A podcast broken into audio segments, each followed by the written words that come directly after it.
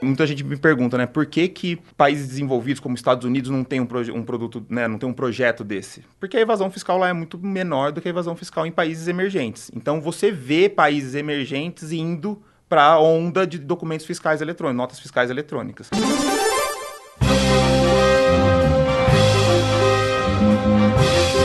Eu sou Paulo Silveira, eu sou Rodrigo Dantas e esse é o Like a Voz.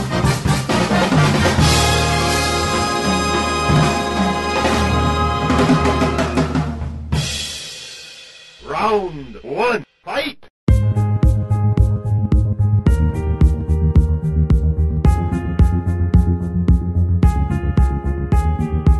Oi, eu sou Paulo Silveira, sou CEO da Lura e a gente está aqui na nossa 11 temporada com uma dupla de empreendedores. É isso, Dantas? Dupla de empreendedores que a gente admira bastante. Pois é, hoje eu tô com o Christian e a Isis. Christian e a Isis são os boss de hoje. Queria dar as boas-vindas e começar perguntando: de onde que nasce a dor para criar Arquivei? É, qual era o problema que vocês enxergavam? Qual era a oportunidade? Vocês tinham essa dor em outra empresa, em outro momento? Bom, primeiro, obrigado pelo convite. É um prazer estar aqui. Também admiramos muito vocês, então para a gente é um prazer.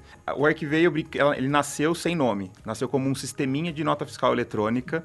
Lá em dois, finalzinho de 2013, eu trabalhava numa construtora do meu pai e eu cuidava de toda a parte financeira. E na parte financeira, parte do meu, da minha obrigação de fazer, era contabilidade e contas a pagar, ia receber. E as notas nunca chegavam lá, por ser uma empresa de construção civil. Chegava muita, muitos dos produtos chegavam na, na obra e o e-mail era algo que era misterioso, ninguém sabia para onde ia o e-mail do XML. E eu comecei a fazer meu trabalho mal feito. Eu falei, pô, um financeiro, o melhor que ele pode fazer é bem feito. E aí eu falei, não, não é possível, é XML, é arquivo eletrônico, falei, não tem que ter alguma maneira melhor. E aí foi onde eu fui entender o que, que era esse tal do projeto SPED, o que, que o governo estava fazendo com as notas fiscais eletrônicas. E aí eu descobri que realmente era um sistema, assim, tinha um plano, o projeto SPED ele é muito grande, né? A nota fiscal é um dos é, dos itens do projeto SPED. Desculpa, SPED é um, um padrão do governo? O SPED é uma obrigação acessória de contabilidade. É, basicamente é o projeto que regulamenta toda a parte de tributos. Tudo, assim, a, toda a parte de coleta de tributos hoje está dentro desse SPED, desse projeto SPED. E ele começou nessa época, sim, Cristiano? Começou em 2008, é, mas a nota fiscal eletrônica começa um pouquinho depois. Ah. Aí teve o, assim, e aí esse projeto hoje ele está se expandindo para todos os outros documentos. Então, é, documentos agora de energia elétrica vai virar um documento fiscal, o, toda a telefonia. Então você começa a ter documento regulamentando tudo 100% digital, cruzando isso num banco de dados gigantesco do governo. Qual é a ideia do governo? É garantir que está todo mundo pagando o imposto, né? E isso, por que, que isso nasce no Brasil e você fala, pô, muita gente me pergunta, né? Por que, que países desenvolvidos como Estados Unidos não tem um, um, produto, né? Não tem um projeto desse? Porque a evasão fiscal lá é muito menor do que a evasão fiscal em países emergentes. Então você vê países emergentes indo para a onda de documentos fiscais eletrônicos, notas fiscais eletrônicas. Então, América Latina está super avançado, é, a União Europeia começou agora com um projeto porque existe evasão fiscal de alguns países lá, então eles criaram um padrão agora da União Europeia. Então vem com isso daí. E quando o Brasil resolveu fazer isso, já existia muita tecnologia. Então foi uma coisa muito. casou, né? O, né, o tempo com a tecnologia disponível. Porque você imagina, hoje toda venda 100% acontece em tempo real no governo. Você vai lá no McDonald's, você compra um, um, lanche. Na hora que sai aquele cupom com aquele QR Code, o governo autorizou antes, de, antes do cara receber. O governo já sabe que vendeu. A mesma coisa para a empresa. Na hora que você compra um, sei lá, um notebook numa loja, antes de qualquer coisa o governo já aprovou. Cara, só que isso acontece em tempo real, não pode parar. É Antigamente não era assim, né? Não, era, era... Antes de 2008, então o SPED era, era, tinha um delay. Não, na verdade não tinha delay, era no papel. Ah, tá. Ele tinha... Assim, é que é, talvez muitas pessoas não vão lembrar, mas era é, que eles chamavam de bloco de notas é, com é... Aquele papel, Canhoto, papel, né? carbono. Papel, papel carbono. Papel exato. Carbono. E eram três vias, porque uma via para o cliente, uma e você guardava duas. Caso você perdesse, você tinha uma, que eles chamavam de segunda e terceira via. Então, é, realmente era um talãozão numerado, então você tinha que registrar esse talão. Era fiscal Era mesmo. fiscal. O que, que acontecia? Muita gente falava que perdia o talão. Porque aí você, só, você conseguia emitir notas manualmente e não pagar imposto, porque se você alegava que você tinha perdido, ah, choveu, molhou o talão, perdi.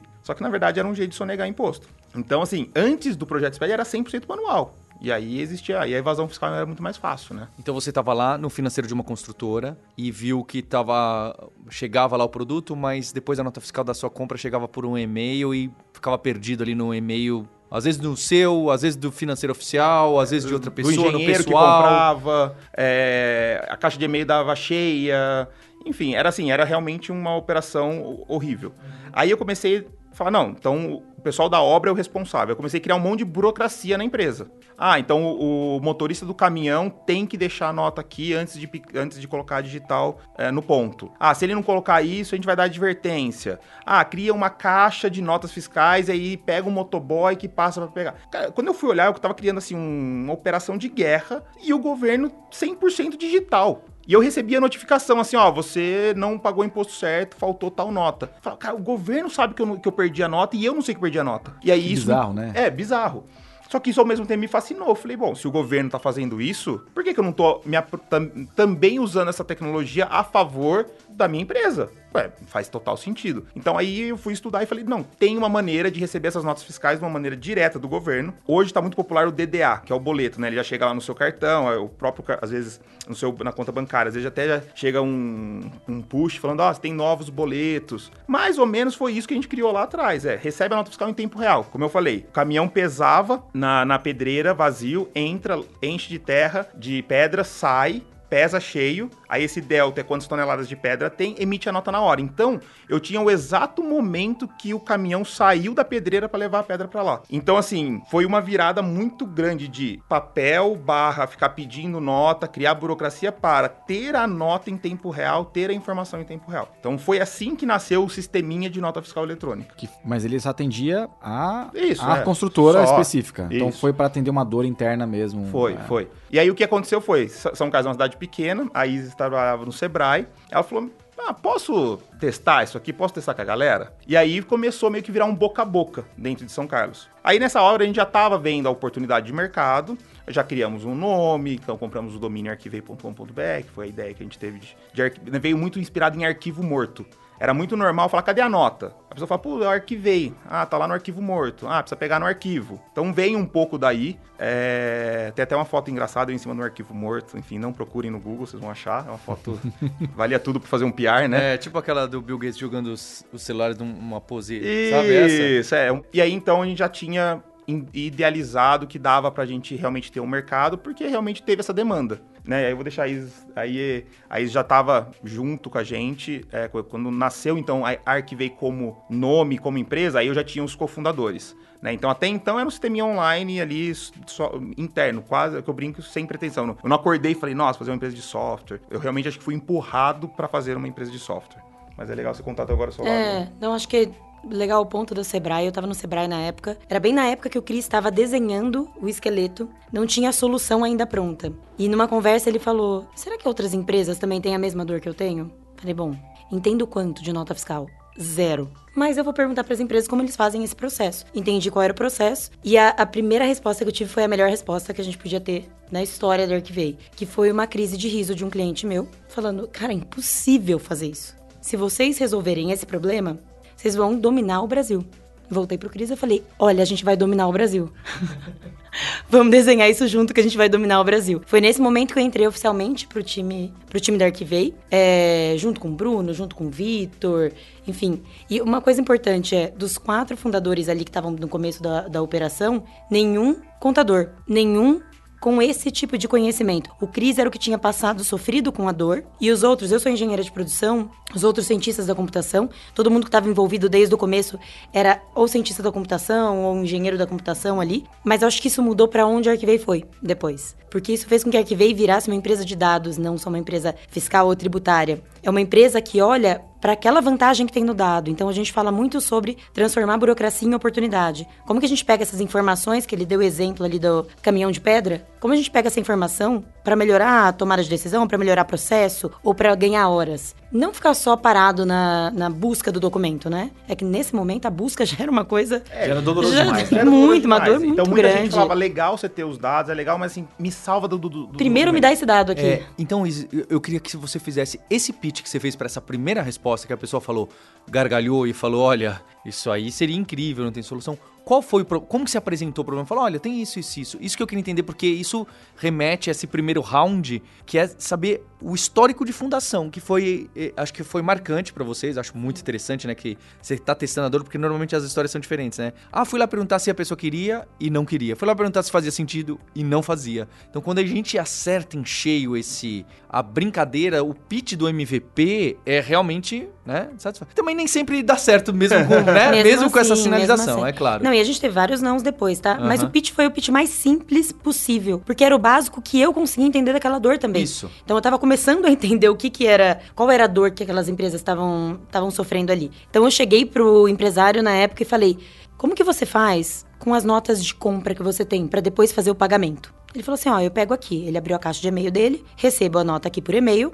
Aí eu olho para cada uma delas, tem alguns boletos, eu fico vendo se o boleto chegou, se a nota chegou, faço o pagamento, depois eu mando pro contador. Falei, e dá certo esse processo? Não, porque o contador ele sempre me liga falando que tá faltando coisa ou não tá faltando. Ah, sempre uma coisinha ou outra acaba escapando, mas é o normal de todas as empresas. Ele estava até me explicando. Fique tranquila. Fique tranquila, isso é, é normal. Todo a mundo passa isso. É, é... Paga errado, o que eu tive foi Exato, sempre assim. sempre assim. Todo mundo que eu converso é sempre assim. Falei, tá, mas e se você tivesse... Imagina que você entrou num site e você aperta um botão e vai aparecer todas as notas que emitiram contra o seu CNPJ, ou seja, tudo que o seu CNPJ tá lá como destinatário, vai aparecer aqui independente se o fornecedor te enviou. Independente se você realmente fez essa compra, porque existe esse caso também, tá? Existem as notas que a gente chama de notas frias, são notas indevidas, que hoje até tem um mecanismo para pegar essas notas que, enfim, você faz pelo mesmo processo, né? Consulta e você vai lá e dá nota indevida, não conheço, né? É, falei, imagina se chegasse, imagina se você soubesse que uma nota foi cancelada. Porque uma coisa é você receber a nota, outra coisa é você saber o status dessa nota. Porque pode ser que você recebeu a nota e não recebeu o cancelamento. E você seguiu com o processo. Se a nota foi cancelada e você pagou, você pagou uma mercadoria que está desacompanhada de nota fiscal. Isso é sonegação de imposto. E você é culpado por isso. Você não sabe, mas você é culpado por isso. Falei, imagina se tivesse. Aí foi aí a crise de riso impossível. Tem vários outros impossíveis que ele poderia ter falado, mas ele falou impossível para a solução como um todo. Ele poderia ter falado assim: impossível, como que vai ser uma coisa online, sendo que o certificado digital é a assinatura, né, do, do cliente ali para conseguir acessar esses documentos, né? Até para não ter todo mundo acesso a um documento sigiloso como esse. Ele poderia falar: impossível acessar esse documento num sistema online, sendo que o meu certificado é físico. Que esse foi o primeiro impossível que o Cris recebeu, mas aí não foi de cliente. Aí foi de quem poderia entregar a solução, né? Mais tech impossível fazer essa conexão. Esse foi, essa foi, foi a primeira reação que foi interessantíssima, porque ficou visível que a dor era real e que eles precisavam. Mas depois disso, a gente passou por uma, uma jornada, né, Cris, de bater na porta de um monte de empresa, tanto dos, dos clientes do, do Sebrae que eu tinha na época, que eu já tinha um relacionamento, quanto empresas de São Carlos mesmo, cidade pequena, a gente conhecia muita gente. A gente recebeu muito mais não do que sim e muito mais não de empresas de São Carlos mesmo, inclusive que a gente conhecia bastante os donos. E o não foi esse não que você falou que muitas startups acabam tendo no começo? Não, nem preciso. Eu tenho uma pessoa que faz a, a análise da nota, né? Tem uma pessoa no financeiro Exato. que já coleta as notas. Ou que fala, já, já tenho. Um motoboy. É. O motoboy já passa ali, já pega na casa de, na, na, na, na, empresa e fala, cara, não é isso que eu tô falando, sabe? E foi muito legal, porque a gente tomou mais não e era não, às vezes, de amigo. Aí eu falava, pô, mas assim, nem, nem, é por, nem se for de testar, dó. Você não quer testar, é, né? nem por dó, vai, eu sou amigo, vai, vou testar. Então, mas a gente peregrinou mesmo, foi, a gente, a gente tinha um cartãozinho escrito teste gratuito, a gente imprimiu e ia entregando, ó, teste gratuito, porque não tinha, não tinha site, a gente não tinha landing page. Então a gente só tinha a plataforma, então a pessoa tinha que entrar na URL certa e ainda colocar um código para criar a, a conta. Round 2, fight!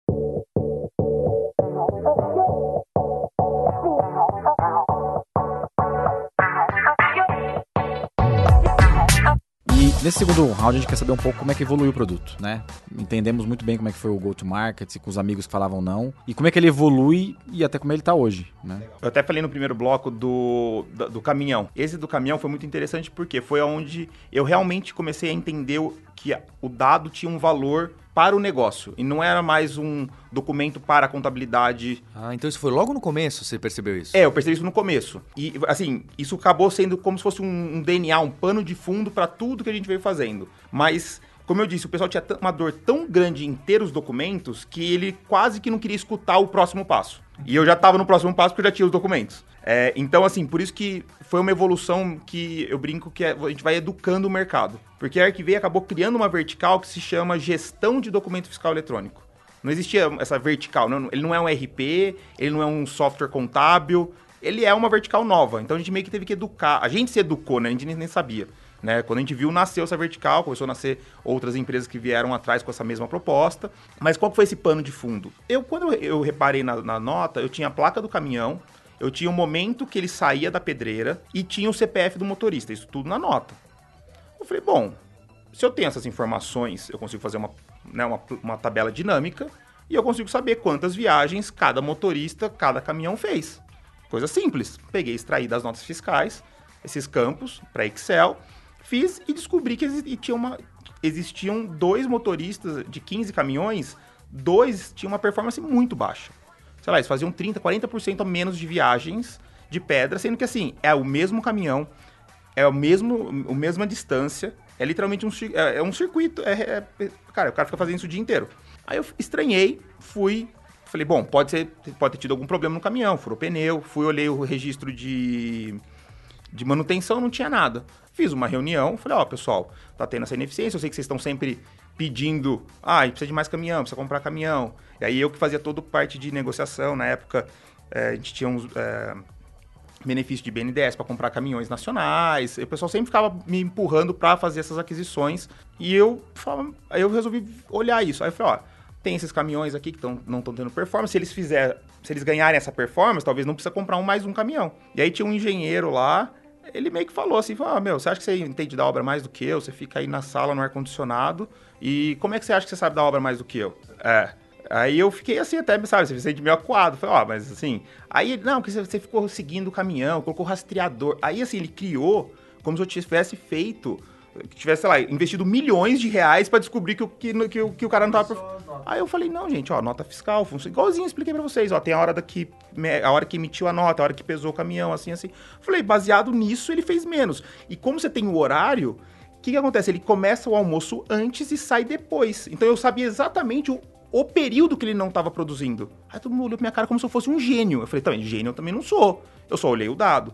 Então, nesse momento eu comecei a falar, ó, eu entrei numa empresa, zero conhecimento em engenharia civil, não sei nada de engenharia civil. É, eu consegui discutir de igual para igual com um engenheiro de 25 anos que fica na obra, e eu sabia de um dado que ele não sabia. Eu sabia de uma, de uma performance que ele não sabia estando na obra. Sendo que ali ele podia ter pelo feeling e não teve. É, exatamente. Então eu nem vou culpar ele, porque é tanto caminhão e os caminhões não, claro. são... Pode ser que ele não. Mas assim, é, talvez ele só ele quis se, se, proteger, falando, ah, você pensa que não sabe da obra mais do que eu? Talvez foi algum jeito de uma reação de, pô, você, é você acabou de chegar e tá querendo. É, talvez você tá sendo bem bondoso. É, tô sendo educado. é. E aí, assim, acho que isso, me, isso fortaleceu muito essa vontade de falar, tá, existe a burocracia, eu poderia ter feito um. A gente poderia chamar, então, a que veio de uma empresa que aumenta a produtividade, de fato a gente faz. Você não precisa mais ver e-mail, que, né? exatamente o que a Isis falou da, da versão 1. Mas ele falou, tá, como que isso então vira um investimento para a empresa? Como é que isso gera valor para a empresa que não seja só produtividade? Então, desde então de 2015, quando a gente começou a ter nossos primeiros clientes pagantes, a gente vem nessa, nessa, nessa missão de como é que então você pega isso e de fato fala, ó, oh, isso aqui melhorou uma decisão de negócio. Eu não comprei um caminhão a mais e consegui aumentar a performance. Então a gente vem nessa, nessa missão e na evolução do produto caminhando para isso. Então é bem, é bem icônico essa passagem, é bem simples, mas eh, no final virou um DNA de como a gente estava, como que a gente conduz a empresa até hoje. E, e como é que está o produto hoje? O que, que mais, qual que é o produto core? É, e como que vocês vendem, qual que é o modelo, é, como que vocês cobram do cliente, como que vocês ganham dinheiro, né? Sim, então olhando para as cobranças hoje, somos um, um, software as a service, então tem uma recorrência, uma assinatura, que é um serviço que a empresa usa todos os dias todos os meses, consequentemente. A gente faz uma cobrança pelo volume de notas que ela tem, volume de CNPJs dentro daquele grupo econômico e também pelo nível de complexidade de processo que a empresa tem. Então, vou dar um exemplo. Eu tenho um volume grande de notas e eu preciso que tudo isso esteja integrado com o meu RP. Preciso que tudo isso desemboque lá no pagamento daquela nota fiscal, por exemplo. Bom, exige uma, uma complexidade maior. Então você está num plano acima, com integração, né? A gente tem que trabalhar com integração o tempo todo. Ah, não, eu tenho pouquíssimas notas, é uma empresa só. eu, tô, eu sou uma microempresa, um empreendedor individual, está no plano inicial. Então, a gente tem planos com esse tipo de segmentação. É, só antecipar do produto. Você fala um pouquinho mais sobre características deles, dele. O produto hoje, a partir do momento que você entra, você não tem só a busca, então não tem o plano inicial, ah, eu entro e só tenho uma busca de notas, essa primeira parte que a gente fala do monitoramento. Você, além de ter isso, a gente já disponibiliza minimamente ferramentas de é, busca, relatórios, para você já começar a exercitar essas perguntas para o dado para extrair informação. Então, desde o plano básico, a gente brinca que o que a gente aprendeu com grande empresa como cliente, a gente quer passar para a pequena empresa também, que é uma forma de educar mercado, né? Então, como eu posso fazer com que a pequena empresa, depois que, que, que tem esse problema de monitoria resolvido, como que eu posso ensiná-los a olhar para aquele documento de uma forma inteligente, olhar para aqueles dados de uma forma inteligente tirar proveito daquilo? Então, a gente aprende com uma e acaba trazendo para outra. Então, ferramentas de relatório e tal, eles estão em todos os planos. Obviamente, ao longo desses planos, a gente vai entregando mais nível de inteligência, né? Que tem, é, enfim, é, cada produto tem um, um, perfil ali, cada plano tem um perfil de inteligência maior. É, acho que existe muito o amadurecimento do cliente. Então, gente, hoje, a, a gente cresce muito mais nos clientes atuais do que novos clientes, pensando em receita. Porque ele realmente ele começa a entender e ele começa, então, usar ou diversificar o uso. Tem empresas grandes nossas que tem mais usuário no Arquivei do que no SAP. Porque pensa assim, uma pessoa do, do TI. Ele faz gestão de todos, né? Toda, todo equipamento. Aí deu uma manutenção. Vai, ele vai ter um usuário nesse SAP para procurar uma nota ou o dia da compra. Não, ele vai lá, pega o service tag, digita no arquivei lá, que é como se fosse um Google, acha a nota, segue a vida. Ah, tá fazendo inventário. Vai lá. Então, que, quando você começa a olhar na empresa, aí sustentabilidade, marketing. Marketing quer saber, trade marketing quer saber se já chegou as camisetas o que acontece? Começa a virar meio viral, meio estilo Slack, sabe? Você Todo entra mundo... para um departamento e aí o outro departamento começa a usar, você cresce interno, você cresce interno. dentro do cliente, né? Isso. É. E aí, esses departamentos têm demandas diferentes. Aí a gente começou a chegar, então, a galera de BI. Aí a pessoa falou, ó, legal, agora eu quero, então, ter todos os dados da nota fiscal em tempo real no meu Tableau, no meu Power BI, enfim, qualquer ferramenta de BI. A gente foi lá e criou, então, uma, totalmente uma infraestrutura escalável para ele poder conectar qualquer ferramenta de BI. Animal, a galera começou a criar dashboard para todo lado, as empresas assim, tudo em tempo real, não tem problema. Aí assim, o TI gosta porque ele não tem que dar manutenção em banco de dados, não tem que ficar extraindo o relatório do RP, porque se travar o RP porque está extraindo, ele não consegue seguir as coisas. Aí muito, a gente descobriu que muitas das grandes empresas rodavam os relatórios durante a noite que não tinha usuário. E aí, muitos dados desses relatórios você tira direto da nota. Você não precisa do RP além da nota fiscal ser uma verdade. Porque no RP você pode manipular. Você não é manipular no sentido negativo, né? Chegou uma caixa, no seu RP ele entende como unidade. Então, é, se você quer saber quantas caixas, você não tem essa informação fácil no RP. Já no, na nota você consegue saber exatamente como foi comprado. Inclusive o que tem dentro da caixa, né? Inclusive qual que é o insumo que tem dentro. Tudo, sabe? É o que a gente chama de democratizar a informação. A gente sempre... É, é, essa é uma ideia que a gente sempre trouxe para os clientes, de ter acesso. E é muito fácil. E tem um ponto de RP que é importante, como funciona distribuir licenças para todo mundo de um RP, de um SAP, por exemplo. É totalmente inacessível para uma empresa. E muitas vezes é uma pergunta básica, uma coisa básica que a própria nota consegue dar. E de fácil acesso, né? É, um grande um grande e-commerce, quando você entra no saque, eles tinham... Você falava, ah, tô com um problema num produto eles às vezes é, chegava a dar no máximo 48 horas para o financeiro responder para o saque a nota fiscal para saber se estava certo ou não. Hoje o saque desse e-commerce usa o Arquivei por quê? CPF, produto, entra, acha a nota, ah, vim, ó, realmente comprou, ele sabe a transportadora, ele sabe o dia, ele sabe tudo. Então assim, saiu o SLA de 48 horas fora os pedidos internos, por isso que eu falei que tem uma pegada, um Slack ali no meio, porque o Slack meio que elimina um e-mail, né? Muitos e-mails. E a gente aí eliminou vários chamados internos, porque aí fala, não, a partir de agora você tem aqui, você cria as definições e dá poder para a pessoa. É, que curioso essa associação que você colocou de e-mail, Slack do Arquivei. Acho que tudo que tem o potencial de ser um e-mail a menos é um enorme potencial. Porque tira atrito, tira comunicação, tira tempo de atenção que as pessoas estão gastando, tira troca de contexto. Então, tudo que é e-mail, aqueles e-mails que a gente precisa. É, por isso que eu, eu sempre bato muito na empresa, né? Copiem menos pessoas nos e-mails. Você está na dúvida, não copia a outra pessoa. Ah, não, porque ela até precisa ficar ciente. Talvez ela precise ficar ciente. Não copia. É, que gera aquele, né, caixas de e-mail gigantes que as pessoas estão perdidas e não sabem onde estão as informações, né? É algo curto e sucinto, é só uma informação, vai no Slack e acabou. Se a pessoa perdeu, tudo bem que perdeu. Então, saber como se comunicar e realmente nota fiscal no meio do e-mail é claramente alguma para estar tá organizado ali, claramente alguma coisa não vai funcionar, especialmente quando você tiver algum tamanho. Então, acho interessante essa essa oportunidade, né? O product led growth disso é através do vou ajudar você a diminuir seus e-mails ou seus atritos, chamados. chamados. É, a gente fala de relação com o fornecedor mesmo. A relação cliente-fornecedor é uma, é uma relação de atrito puro. E a gente está falando de reduzir esse atrito dessa relação. É tempo, é custosa e, é, inclusive, faz as pessoas gastarem mais. Faz com que os preços aumentem e, nessa e relação. Fora que a gente, o employee NPS aumenta. Por quê? A, pessoa, a área que tem que procurar a nota não é a área que está atendendo o cliente. Então, eles se sentem mal porque não faz. Ele, ele não está gerando valor. Eu, eu sou do financeiro. Eu tenho que procurar agora uma nota do faturamento, porque você não vai dar acesso ao seu. Ao, seu né, customer service é, no módulo de faturamento. O cara vai ter acesso a todas as notas, 100%? Não vai. Então, assim, quem faz esse trabalho também fica extremamente irritado, porque fala, pô, eu não quero fazer isso. Não faz parte do meu dia a dia eu ficar achando nota pro pessoal lá do, do front. Aí, a partir do momento que você dá esse poder pro cara, esse cara fica feliz, esse cara fica feliz porque não demora 48 horas, o cliente fica feliz. Então você também melhora, assim, meio que o, até o, o, A gente até tem uma imagem que é exatamente isso. É, é muito atrito, tanto para fora do fornecedor como dentro.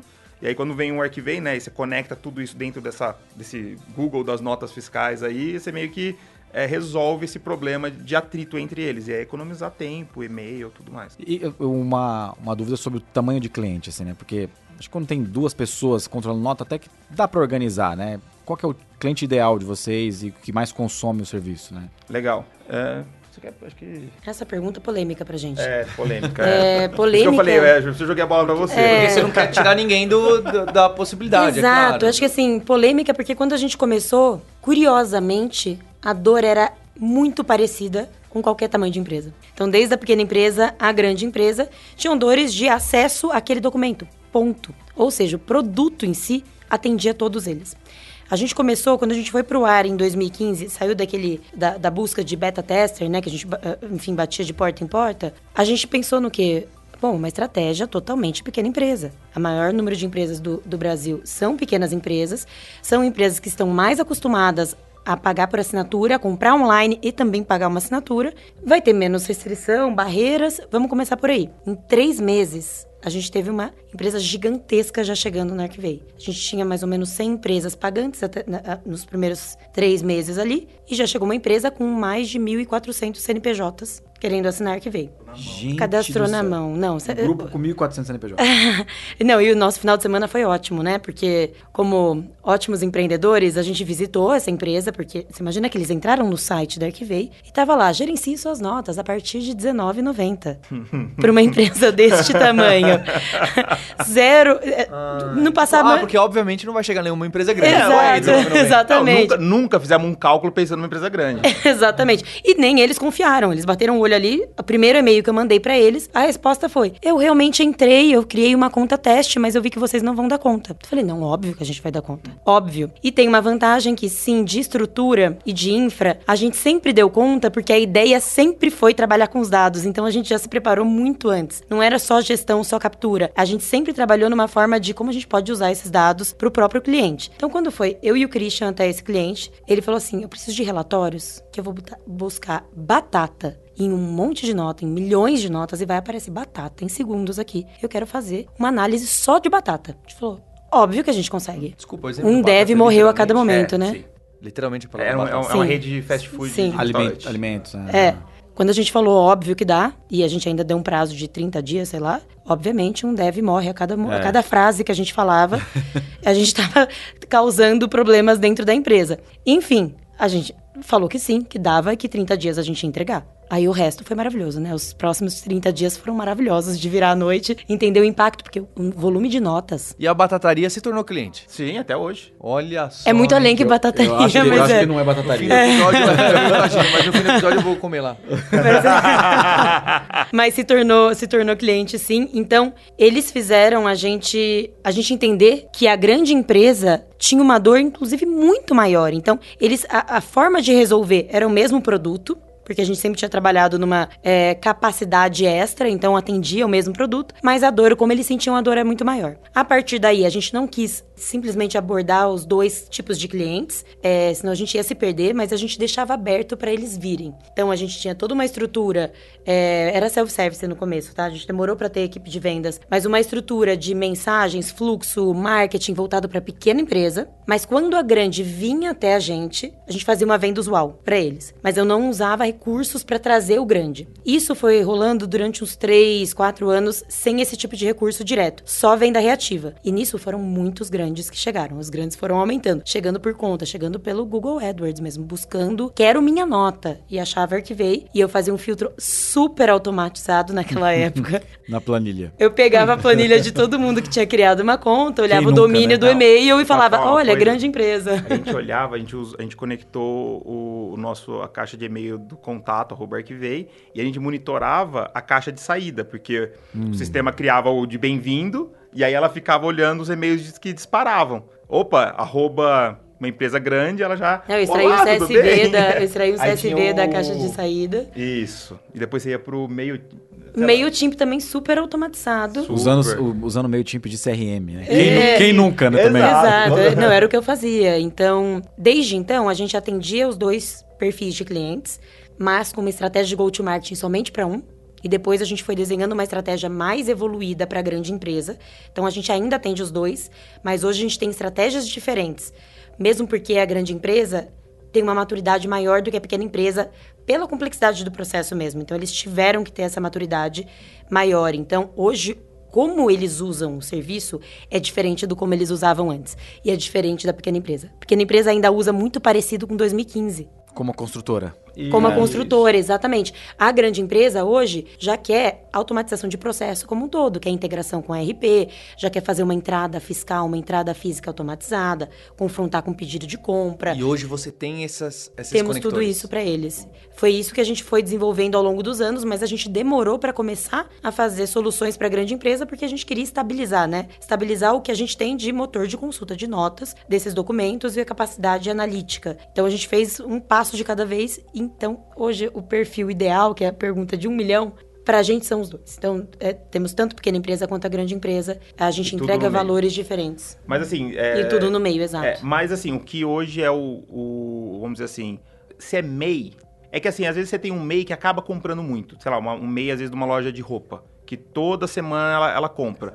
Provavelmente ela ter- tem um valor legal. Agora, um, um MEI que presta serviço, por um exemplo. Putz, é Uma material nota, de escritório, uma nota notas. no mês. Aí assim, então é difícil você também colocar nas caixinhas da classificação de MEI, pequena, Ah, média. porque Porque, depende do seu- da sua natureza. Um restaurante pequeno tem provavelmente muito mais nota que as- nas devidas proporções que o Arquivei, que é uma empresa de serviço. Perfeito. Entendeu? É um restaurante gira e compra perecível e fornecedores 30 diferentes e compra um pouquinho de queijo de um e Danone do outro. Isso, aí tem refrigerante, tem, tem cerveja, tem, tem, sabe, tem Eu, eu- trabalhei algum tempo no mercado financeiro e tinha uma, uma, uma questão de dinâmica de fraude mesmo, no mercado de nota fria, né? É, é, Você dava empréstimo para as empresas com garantias das notas fiscais dos boletos que tinham lá, né? E tinha um- uma dor muito grande que era, às vezes, o, o dono da empresa não sabia que ele tinha aquela nota contra ele, né? Existe ainda pessoas que contratam vocês como um mecanismo antifraude. É, eu, eu queria ah, até expandir a pergunta do Dantas, porque aí chega nos dados. Então, acho que tem essa dor de deixa eu organizar a casa. O que, que eu paguei, o que não paguei, o que, que tá faltando chegar, o que, que não tá faltando. Só organizar. Acho que esse, essa dor inicial é, acho que é- fica óbvia pra todo mundo, mesmo quem não entenda muito do assunto. Aí depois tem essa parte que vocês já vislumbraram lá quando não era moda, né? Ah, dados, né? Vamos fazer aqui os lakes, ETL, eu sei lá o que, preparar, porque às vezes eu posso dar insight pra comprar um caminhão a menos. Ou tem gente que não tá trabalhando direito com o caminhão. Ou tem gente fraudando. Então, onde que tá esse a mais? A fraude, que o Danta citou, a eficiência, que ele se colocou em relação ao caminhão. Que outros tipos de dados é interessante para uma empresa? Aí, talvez, acho que empresas maiores poder tirar um insight e falar, nossa, estão comprando muita caneta BIC, é sinal que... Como faz no digital? Sabe, que, que outros dados e insights vocês podem dar de exemplo legal. como a fraude? Legal, acho que fraude foi muito engraçado. A padaria que vizinha da minha casa foi um dos beta testers. E quando a gente fez, ele tinha um monte de nota que ele falou: "Não, mas eu não comprei isso, eu não comprei isso". E aí eu vi, eu, eu, eu vi ao vivo o primeiro caso de fraude e era um, um- um- um caso de uso que eu, lá atrás, sei lá, 2014, eu não- não- a gente não tinha esse use case. Aí ele ficou, falou, meu, vocês não... Aí ligou pro fornecedor, aí falou, não, foi sem querer, não sei o quê. Aí depois você vai um pouco, o que que acontece? Ele pega um cadastro de alguma empresa que tá ok, vende para alguém que não está é, cadastrado como, como cliente, pega o boleto, pega em dinheiro, paga o boleto no dinheiro, só que essa nota fria tá emitida. Ela é fria no sentido que a, essa padaria ela é responsável por esse estoque. Cadê esse estoque? É, exato. Ou você vai ficar com esse estoque, sei lá, de refrigerante pro resto da sua vida. Porque você tem a nota que entrou no seu estoque, mas você nunca vendeu porque, de fato, fisicamente você não tinha. Você vai ficar com o estoque pro resto da vida de refrigerante. Então você pode ter problemas no futuro Meio que disso. alguém esquentando o... Isso. E, e no mercado financeiro, o que, que tinha muito caso? Você emitia uma nota para um cliente recorrente seu, ia no banco e falava, ó, acabei de vender aqui, ó, pro Dantas. Antecipa. Antecipa para mim. Só que o Dantas não tinha comprado nada do Christian. Aí eu, não, mas ele vende realmente pro Dantas, assim, com uma frequência. Não, beleza, vai lá e desconta. Na hora que ele descontava, o boleto que, eu ia, que, que o Dantas pagaria tá comigo. Quando chega na data de vencimento, eu mesmo pago. Você, você só dá uma, você só dá uma, Pedalada. você dá uma pedalada pro, pro cara pagar. Gente! Só que o pro- É óbvio, genial. É, genial. é, Brasil não é pra amadores, né? Você dá Os aquela... bancos sofisticaram um pouco isso com alto fraude, alto pagamento hoje, né? Mas Isso, aí agora tem as caso- certificadoras, né, que você tem que registrar. Então, assim, quando alguém desconta, você registra e todos os bancos ficam sabendo que aquela, aquela nota fiscal já foi descontada. Então, o Banco Central tá correndo atrás disso, né? Então, é... Você não pode usar aquilo como garantia ou como... Né, Você pode, mas não. Duas vezes não, exatamente. Você pode, mas a partir do momento que você tem, ele fica, tipo... É igual o gravame quando você faz um carro financiado. Você não consegue financiar duas vezes. É mais ou menos isso. É quase você colocar um gravame na Nossa, nota fiscal. que, Mas que o outro caso moderno, ainda né? acontece, tá? O outro caso é, ainda é É, recorrente. mas é o caso que não é pra levantar dinheiro, que você só vende pra um para alguém que tem que tem cadastro e entrega a mercadoria pra outro, e isso acontece e não, e não Mas- tem é. muito o que você fazer. A não ser se quem tá recebendo essa no nota e lá. estoque, É, não, Só o cara que tem que reclamar. quem, quem, hoje em dia, como você pode falar, eu desconheço essa nota, então você pode avisar quem que recebe esse aviso, a Receita Federal. Então, nesses casos, são casos de pessoas de vendas que estão vendendo ali para padarias, supermercados e tal, querem vender para um, não pode vender porque aquele CNPJ não tá aceito, então ele vai emitir a nota para o outro e ele vai receber o dinheiro desse tido aqui. Então, para a empresa dele, para que ele trabalha, tá tudo bem, porque teve a nota, recebeu o dinheiro, tá tudo certo, o negócio fecha. A partir do momento que a Secretaria da Fazenda colocou uma ferramenta para você denunciar que essa nota é indevida, então nesse caso, esse nosso cliente, ele coloca nota indevida, desconheço essa nota. A empresa que tem esse vendedor, ela começa a ter várias notas que são desconhecidas, ou seja, ela é uma empresa que está emitindo notas frias. Aí é ela que se enrola. É exatamente para isso que existe também o, o manifesto do destinatário. Eu acho que essa da fraude fica bem interessante. E que outros insights que já chegaram é, bacana e o que, que pode até vir no futuro consolidando bastante essas informações? Bacana. Só no ano passado, é, na Arquivei foi movimentado 4 trilhões de reais em nota fiscal. 4 4,3 trilhões é, de notas de fato paga, né? Que, porque você pode ter nota de simples remessa, enfim. Então já é um filtro do filtro. Isso significa uma cadeia de suprimentos, ou seja, CNPJs conectados de 5, 5, é, 4,8 milhões de empresas. Você imagina que é uma cadeia de suprimentos de quase 5 milhões de empresas transacionando 4 trilhões de reais. Isso a gente tem a nível de produto, tá? Então, vai tem coisas mais simples que já está em produção, que é assim, você tem um alerta automático de compras é, mais caras. Então, assim, ah, eu comprei água a um real, um real, um real, um e quarenta, subiu 40%, você já vai alertar, fala, ó, você está comprando 40%, aumentou 40% esse produto desde a última compra. Parece, pa- você fala assim, ah, puta, mas é, o problema é quando o cara compra milhões, nem sempre isso tá. E aí você começa a entrar num nível de, de gerência, diretoria, que fala, não, eu quero saber se alguma coisa subiu 40%, ou 20%. Então, é muito interessante isso. Então, esse é um insight que, assim, é, é o primeiro passo, que é avisar o nosso cliente sobre, dar um, um conhecimento sobre os dados dele. Você está comprando mais caro, você está comprando mais barato, é, qual é o seu top fornecedor, top fornecedores, se tem produtos cross fornecedores. Ó, você compra é, caneta de cinco livrarias. Pô, não faz sentido você comprar? Isso aí o cara já. Hoje gente- o cara já consegue ter esse dashboard. A gente não tem nada que ele faça via Arquivei ainda para tomar uma ação, mas ele já tem esse dado. Onde que a gente. E aí já meio que conectando o porquê de ter isso. Você imagina, além de eu falar de você, falar e na sua região, então em São Paulo, no, É, pode chegar a bairro, até bairro a gente consegue chegar. No bairro tal, você está pagando 30% mais caro que a região. De, vamos fazer um caso de restaurante. Está comprando ketchup 30% mais caro dessa marca do que os seus amiguinhos do lado. Pô, é, assim, é um. É rico demais. É rico demais. Né? É rico demais. E, no mínimo, a pessoa começar a ter eficiência nas compras dele. E qual que é o que, que a gente gostaria muito? Eu gosto de usar muito o, o exemplo do que o Mercado Livre fez. Ele criou o quê? Um- uma plataforma onde fornecedores começaram a ganhar rankings, então é um fornecedor bom. Então, se ele é bom, ele começa a ter mais clientes, consequentemente, ele compra mais com um preço melhor e você acaba meio que gerando uma cadeia do bem. Porque bons compradores conectado com bons fornecedores, você. E o que a gente vislumbra é: se, se as empresas começarem a ter menos fraude, ter melhores fornecedores, comprar melhor, automaticamente ela tem um maior lucro, ela consegue reinvestir, ela consegue contratar mais pessoas, você consegue meio que fazer essas empresas prosperarem. Né? Isso lá no. alguns exemplos fora. Isso não é uma coisa que a gente está inventando aqui. Né? Ho- Hoje existem dois grandes players que fazem isso globalmente, mais nos Estados Unidos, mas tem uma pegada global, que é exatamente o que eles chamam de source to pay. Então é desde preciso comprar água, de quem, quem são os fornecedores, preços,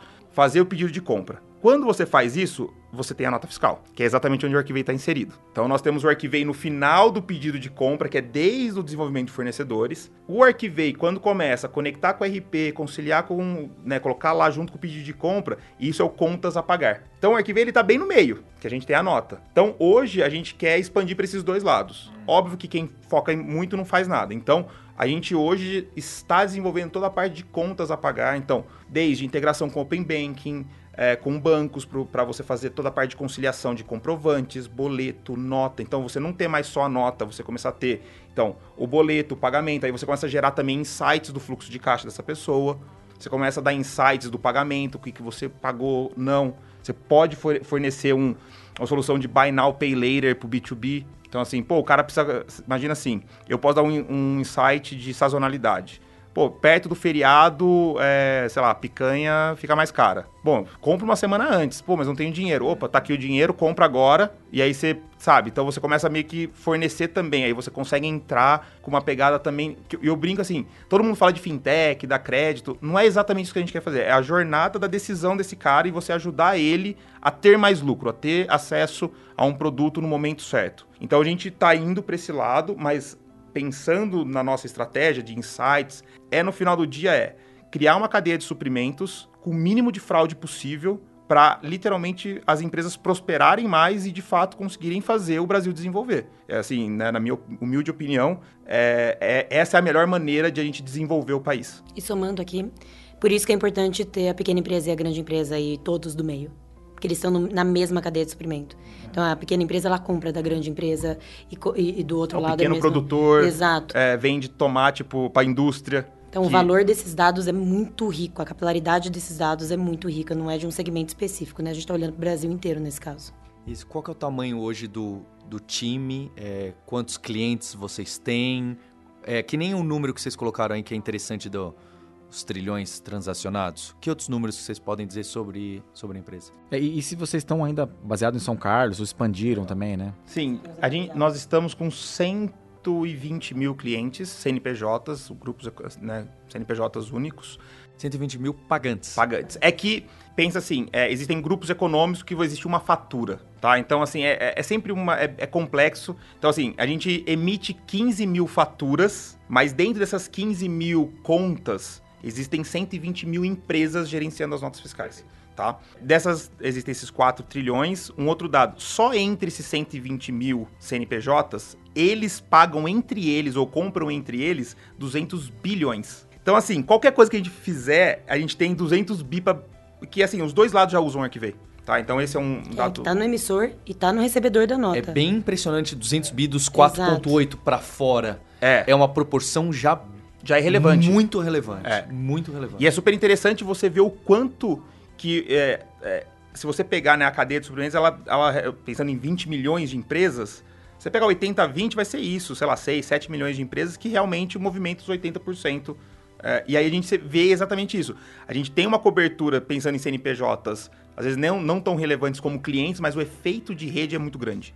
Você tem uma visibilidade de muita coisa, o que é fantástico. Né? que, Pensando- mostra, que mostra exatamente que a gente tem a cadeia de suprimento. Exato. ali dentro. E olhando para a empresa, para tamanho de empresa, a gente está atualmente com 370, entre 370 e 380 pessoas. Esse número está tá variando, acredito que seja 380 por agora. Estamos em São Carlos ainda. O- hoje a forma de trabalho é inteira remoto. A gente incentiva que as pessoas se encontrem, vão para o escritório. O escritório ainda fica em São Carlos, mas a gente tem pessoas Brasil inteiro trabalhando. A gente é de São Carlos e com muito, muito, muito orgulho. Uma das coisas da missão como, como empreendedores que a gente tem é trazer esse desenvolvimento para o interior. Então, é sair um pouco das capitais e como você desenvolve, não só em tecnologia, mas como você desenvolve o mercado local. Então, muitas das iniciativas que a gente faz, até iniciativas não necessariamente para, clientes, mas é, patrocínios de atleta, ações ah, sociais com meninas, meninos, humildes, a gente sempre faz em São Carlos. A gente sempre faz voltado para o interior. Futuramente, a gente expande para outros interiores, mas não tem como expandir se a gente não começar na, na cidade que, que abraça a Arquivei, né? Então, sim, ainda estamos lá e felizes. E quando a gente tem a chance, a gente leva todo mundo para São Carlos. É difícil chegar, gente, não chega avião. mas a gente dá um jeitinho. Mas existe agora uma, uma pressão dos- do- do- da galera de ter uma base. Por exemplo, aqui em São Paulo, então a gente já pegou um coworking aqui, duas salinhas, para começar a também ter em cidades um pouco mais centrais, para a galera poder trabalhar. Tem gente querendo trabalhar no escritório, mas não está disposto de ir para São Carlos, a gente entende. Então, existem planos ah, de abrir, né, ter um espaço de coworking aqui, Belo Horizonte. A aquisição que a gente fez de Joinville vai continuar presencial lá, então vai ter o escritório de Joinville, Conexão NFE. Fechou, anunciamos, sei lá, acho que duas semanas atrás. Então, e eles, lá eles, apesar de ser flexível, a grande maioria fica é, presencial, então a gente vai manter o escritório deles. Então existe esse plano porque muita gente está querendo ter esse ambiente, a gente está tentando de alguma maneira promover que não seja a volta todo mundo para São Carlos. Round three, fight! Pessoal, nesse terceiro round a gente queria conhecer um pouco mais do, de vocês, né? Pessoas, como trabalham, o que gostam e o que fazem. Vocês já contaram um pouco a história da, da jornada, né? Da dor. E é interessante porque eu vi vocês pessoalmente a primeira vez rapidamente no, num jantar da Riverwood, que é uma das investidoras de vocês. E tava, tendo, tava rolando na apresentação e tava tendo uma brincadeira que alguém tava falando do assunto, qual que é o seu trabalho, né? Eu acho que é a Isis que falou assim, olha, é, o nosso é o... A gente trabalha, somos a Arquivei, nós trabalhamos com o assunto mais sexy de todos aqui, de todos vocês. Tinha uns 20 empreendedores, eu tava lá. É, tinha outras pessoas que já es- estavam, estão nessa temporada. E eu falei, ah, eu trabalho com notas fiscais, né? XML de notas fiscais. É, e foi que nem o Christian aqui no começo do episódio, a animação que ele demonstrou, né? Na hora que chegou um e-mail e tinha um XML da nota fiscal. Uau! Né? Só faltou ele falar uau, não é?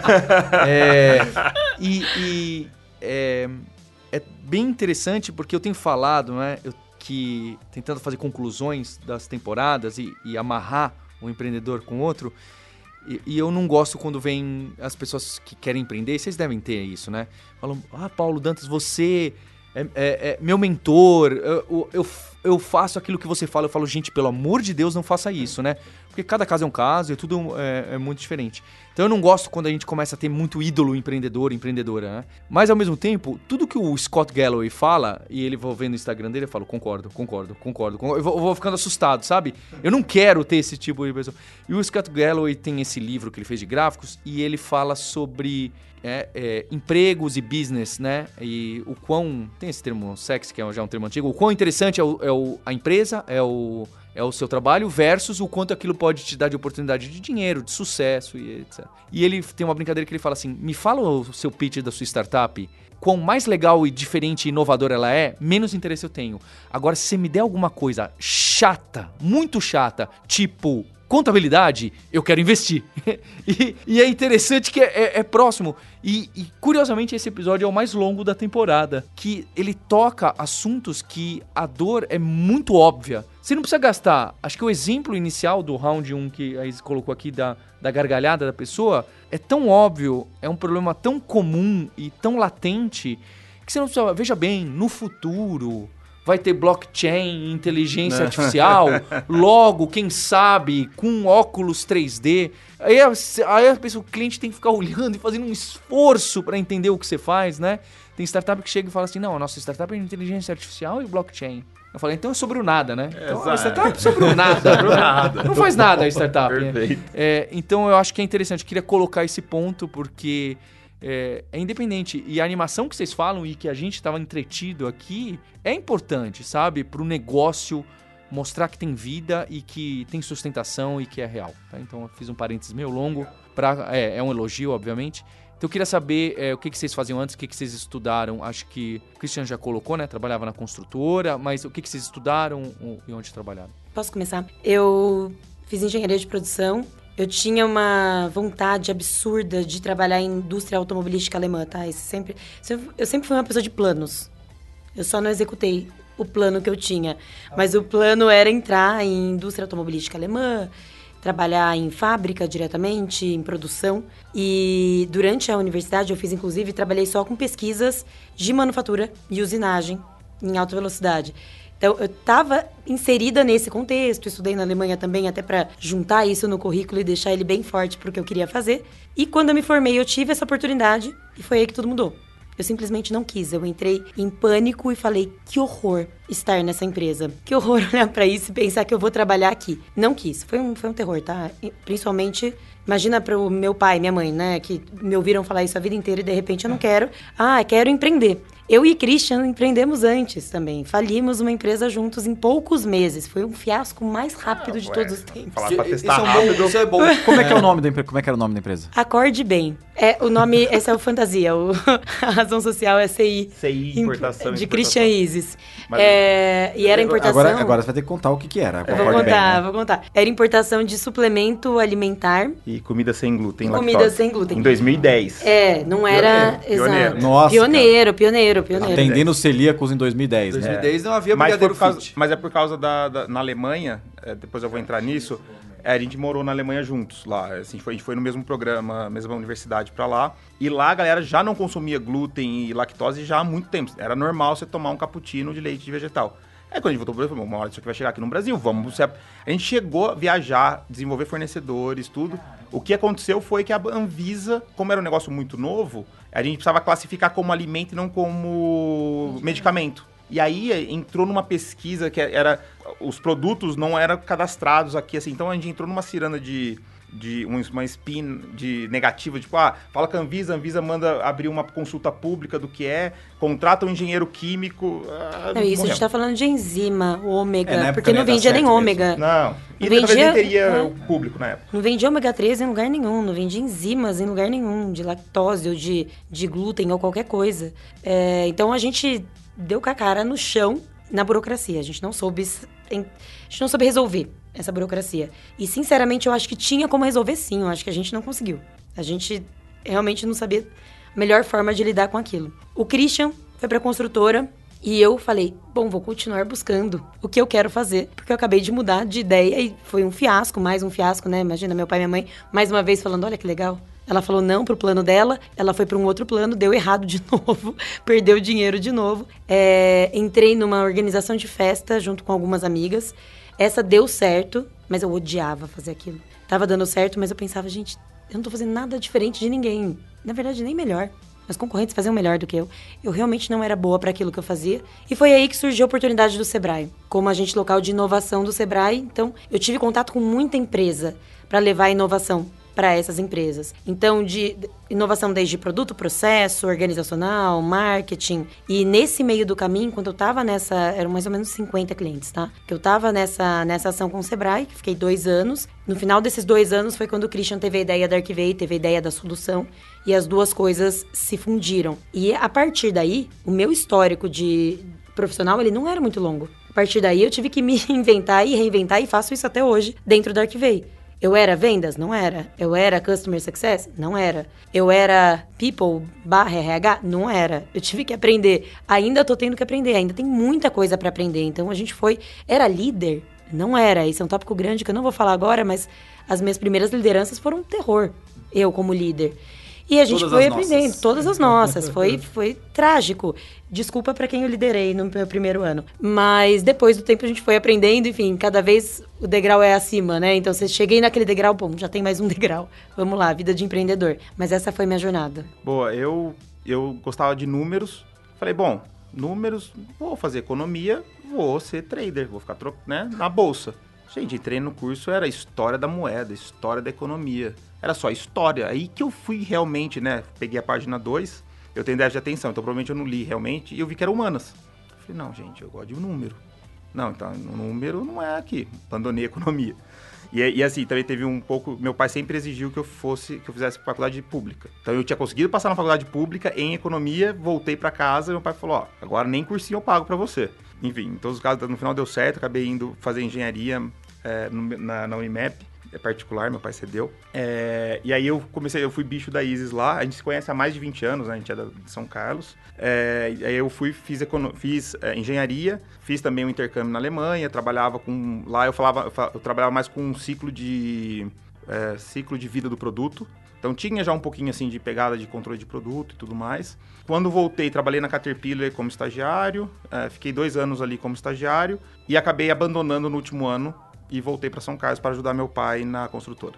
E aí a- da construtora veio o Arquivei. Isis, Christian, o que que vocês fazem é, no dia a dia quando não estão fazendo o Arquivei? Hobby, como é que vocês mantêm a cabeça no lugar?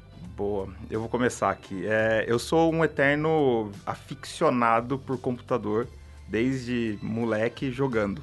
Então, sou dos primórdios do Counter-Strike 1.6, eh, campeonato da, da Monkey, cara, time, plotava a planta dos mapas para fazer estratégia, é, enfim. É, eu brinco que é um fato não googável, porque o site é feito em Flash, então o Google não indexa, porque o site do nosso clã era em Flash. É, e desde então é uma paixão que eu tenho, é, jogo online. É, aí, em 2004, eu comecei a jogar World of Warcraft, aprendi inglês por causa do jogo. Então, hoje o inglês que eu falo é 100% que eu aprendi jogando. Modo Orc, né? Você É, orc. exato, é. é bem assim, né? O inglês não é bom, mas é rápido. É, então, assim, eu tenho um lado que é, fico no computador. Então, à noite vou pro computador, ponho um fone fico jogando hoje diversos jogos, ainda jogo um pouco de Counter, um pouco de WoW. É, então tem todo esse lado bem viciado em, em, em computador, assim. Todo ano, assim, a cada cinco anos compro computador, monto water cooler, eu que monto todo o hardware. Caramba. É, monto o gabinete, cara, enfim. Essa é uma das coisas que, fa- que eu faço. E de uns anos pra cá, comecei a fazer mais esporte. Então, comecei com academia por saúde. é, hoje gosto de fazer academia. é, enfim, caí no, no conto do, do beach tênis, então faço beach tênis. É, hum, enfim, ela vai contar o caso dela, é um pouco mais sério dela. É, o meu é mais porque assim, é, ah, é, um, é, é mais um esporte que dá pra se divertir. um- Moro em. São Carlos, mas gosto da Faria Lima, né? Tem até coletinho. então acho que são as duas coisas hoje que eu faço, assim, tem um pouco... Aprendi a gostar de esporte, então também no final de semana é uma coisa que a gente faz, não só como, às vezes, a gente, assim, de São Carlos, junto um... Família vai jogar, então tem um lado legal, mas durante a semana é muito, cara, computador, fico lá no meu mundinho com fone, conversando com, com os amigos virtuais, e enfim... E ela fica muito, ela fica muito louca, porque já viajamos pra vários lugares, assim, lá, fui pra Nova York, eu jogava com um cara de lá. Falei, não, fica tranquilo, fulano vai vir me buscar. Ela falou, mas você não conhece o cara? Eu falei, lógico conheço. O cara é meu healer. Eu, eu não morro. Ele é meu healer. Eu falei, você acha que o cara... cara ela- Você acha que o cara vai me abandonar? Você acha que o cara vai me abandonar? Aqui, né? Aqui. E ela ficava chocada, porque o cara pagou jantar pra gente. Hoje eu sei o que é healer. Na época eu não sabia Não, pagou jantar, era. levou a gente numa baita steakhouse, levou a gente pra assistir eh, New York Knicks contra não sei quem, no Madison Square, tudo pago, ele pagou tudo. Ela falou assim, não, não é possível. Enfim, então ela fica... Mas assim, ela já viajou, já foi fazer coisas de graça por causa do meu jogo, vários lugares, entendeu? Não foi só uma. Não foi só uma, Paris também. Não é um time, é um clã, né? É um clã. Meu, é, meu, confio... Clã é coisa séria. É, Coisa séria. Paris, o, o cara trabalhava no metrô, deu um ticket pra nós full, a gente usava todo o metrô de Paris e ficava na casa dele. Então assim, cara, jogo é investimento, tá? Se você somar aí, é dinheiro, enfim. Então, meu hobby envolve também ter esses perks na vida real, tá? Não discuto, ele tem razão. Esse ponto, depois de anos, eu posso admitir que ele tem razão. Eu sou o oposto. Eu sempre fui muito viciada em natureza e esportes. Esportes eu era menos viciada, mas eu fui ficando cada vez mais. É, eu sou muito competitiva, muito. Então, cada coisa que eu faço, eu quero dar o meu melhor e ser a melhor naquele, naquilo que eu faço. É até insuportável isso. Uma coisa que faço muito terapia por causa disso. E eu comecei com corrida, com um vício absurdo em corrida. Sempre fiz musculação também, mas não é minha paixão, musculação. Era corrida, depois é, é, bike. Aí vôlei já era uma coisa que eu jogava desde pequena. Voltei a jogar vôlei de areia, que eu era alucinada. E de repente chegou o beach tênis, que acabou com o vôlei de areia. Ninguém queria jogar vôlei de areia comigo. Todo mundo se reunia para jogar beach tênis. Eu odiava aquilo. Eu falava, não é possível, gente. Vôlei de areia cansa mais, é mais legal, é um esporte olímpico. Vamos jogar. Até que, depois de alguns meses, eu falei, tudo bem, já que ninguém tá vindo, eu vou, vou jogar um pouquinho de beach tênis. Gente, o vício é absurdo que eu tenho. eu tenho um vício, ele falou que é mais grave, realmente, é, é muito. É, não só de prática mesmo como esporte, mas de competição. Eu acho, eu acho incrível e eu sou a pessoa que perco o final de semana para tanto assistir jogo quanto para em torneios em quase todos os finais de semana. Então, é, tinha pouco problema, né? Na vida, eu achei que fazia sentido colocar um pouco mais de pressão. Só pra vocês terem uma ideia, ela se filma em câmera lenta para entender se o movimento dela, o fundamento óbvio, está gente, certo. Não, eu quero saber se. Ela é. filma uma hora e vai cortando é de 10 em 10 segundos os golpes para ver se o fundamento tá certo. É óbvio, é técnica, a gente tem que entender como não, tá. Entendeu? Eu não faço a coisa tá pela entendendo? metade. Que ela joga horas e depois fica horas editando o slow motion do movimento dela. Ah, eu quero saber se ela vai lá no Clube Tênis, pega lá os folhetinhos da nota fiscal e vê se tá tudo ok com os fornecedores. Não vejo, Muito não bom. vejo, preciso admitir que eu não vejo. Eu queria agradecer o Christian e a Isis, agradecer o pessoal da PM3 aqui pelo canal do YouTube, onde a gente tá, onde você pode deixar seu comentário. Eu acho que esse episódio foi muito legal aqui, é algo super real que todo mundo pode entender e que também tá bem relacionado à escola que a PM3 está se tornando. Agradecer também o Dantas e todo mundo aqui da equipe. Foi um episódio muito bacana. Obrigado, Obrigada, até a próxima. Gente. Obrigado. Obrigada.